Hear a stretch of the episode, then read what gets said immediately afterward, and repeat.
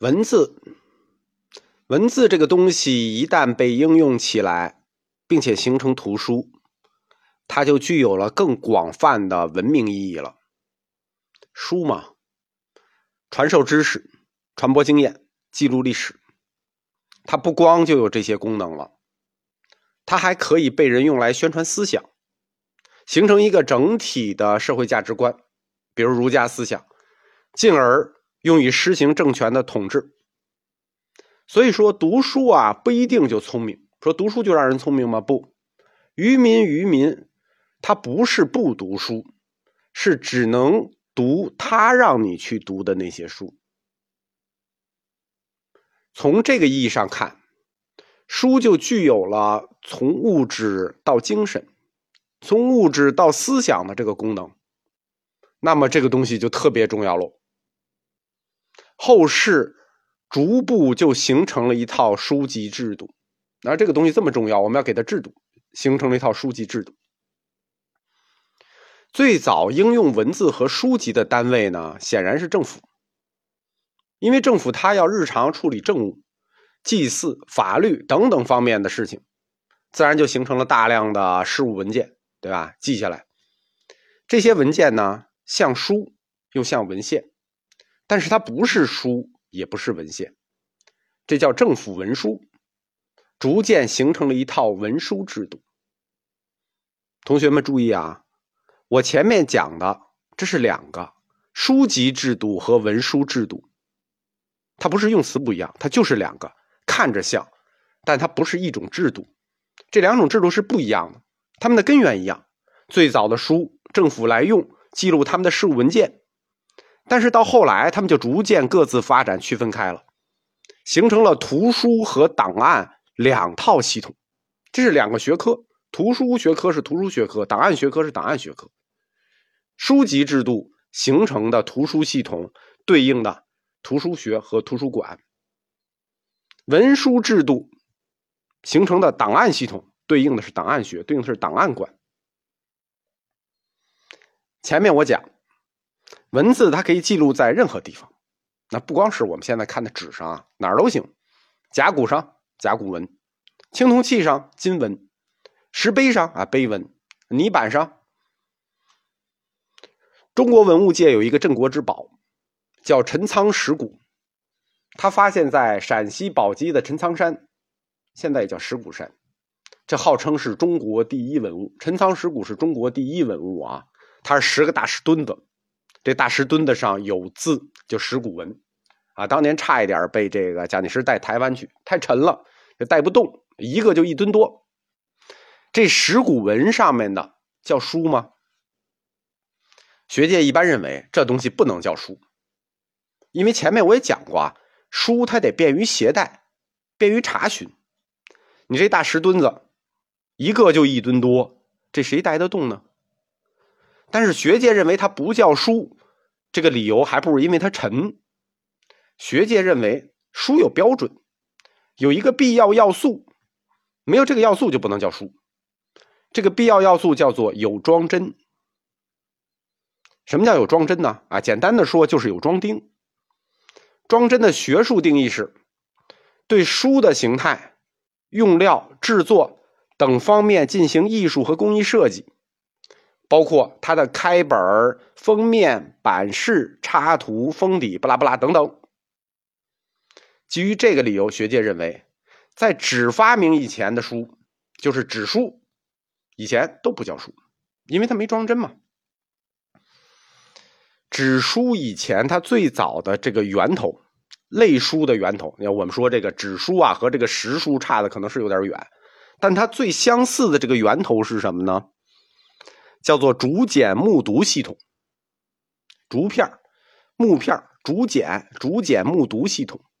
这个木牍就是木片竹简就是竹片把竹片和木片用绳子串起来，哎，卷成一个卷儿，在上面写字。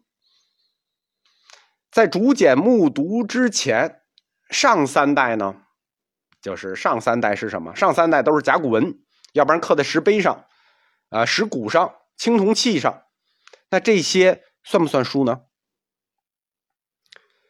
部分学者认为，这也不能算书。不光是它没有装帧，它的内容也不能算书，因为以前上三代可以刻在甲骨上、刻在石骨上、刻在石碑上、刻在青铜器上的这些东西，这不是老百姓干的，这大部分是政府行为。记载的呢，也不是老百姓的事儿，它绝大部分属于政府档案。从广义上讲，它叫文献，所以不能列入严格意义的图书。但是我们佛教学者不这么看，我们认为这都算书，石鼓上那叫书，青铜器上叫书，尤其是石碑上。为什么佛教学者这么看呢？是因为佛教学者他们有这传统，佛教有这个传统，就是把书刻在石头上，啊，石鼓上啊，石碑上啊，就石山上，佛教就有这个传统。我在大藏经的课里讲过房山石经。从隋朝刻一直刻到明朝，刻了一千年。世界史上规模最大的、跨度最大、规模也最大的刻经工程。经书它也是书啊，谁敢说那不是书？我们把整部大藏经都刻上去了，只不过说这个载体比较笨重，哎，比较大，有的直接刻一座山，它没有装帧形式。那也不能说不是书，对吧？其实不光佛教有这个传统啊，儒家也有，只不过没有佛教多。儒家最早是在东汉末刻的《西平石经》，在唐朝的时候刻过《开成石经》，都是把儒家的经典刻在石碑上。现在大家去西安碑林里，那还立着那个《西京石经》呢，它怎么不叫书啊？再比如，就是两河流域。苏美尔文明里那个楔形文字泥板书，那这个就没有争议了，对吧？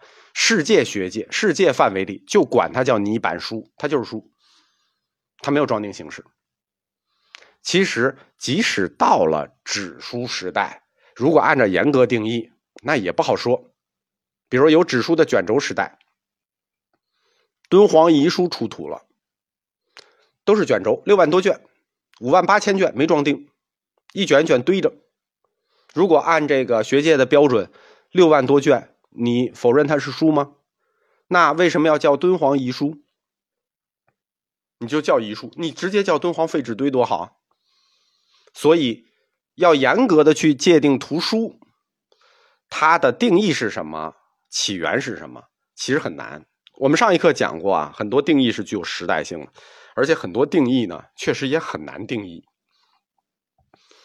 我们今天看到的最早的图书文物有两类，一类是殷商时期的甲骨文，一类是战国时期的竹木简牍。一般学者认为，在殷商时期的甲骨文，它到了战国就逐步减少了，啊，可能甲骨少了，或者是乌龟少了，被竹木简牍替代。其实，那这是猜测啊，其实不一定是这样。在殷商时代，除了甲骨之外，可能也有竹木简牍，只不过是竹木简这个东西，啊，竹竹子木头嘛，不好保存。你埋地里，万一是那个土地含水量比较大，它可能就腐烂了。所以，从文物证据的角度看，说在那个时代，就是殷商时代，只有甲骨文。没有竹简，有的学者就这么认为，说这殷商时代只有甲骨文，没有竹简，战国才有的竹简。竹木简的文物确实是我们找到的，是战国，但是我认为这个证据呢必要但不充分，因为这只能证明我们能找到最早的竹木简是战国的，可不能确定在这之前没有竹木简。为什么我认为在殷商时代也有竹木简呢？只是我们没找到呢？就是我坚持这个论点，因为我基于一个常识性的判断，竹木简这个玩意儿啊，它的材料很容易得到啊，对吧？竹片、木头这还不容易得到，它的这个做法也简单，对吧？片成片就完了。无论是选材和记录竹木简这个东西。它都要比对应的甲骨、龟甲什么的要容易得多，所以说，舍近求远，舍易求难，这件事情在逻辑上是说不通的。这就是我坚持认为，在殷商时代，不光有甲骨文，一定也有竹木简。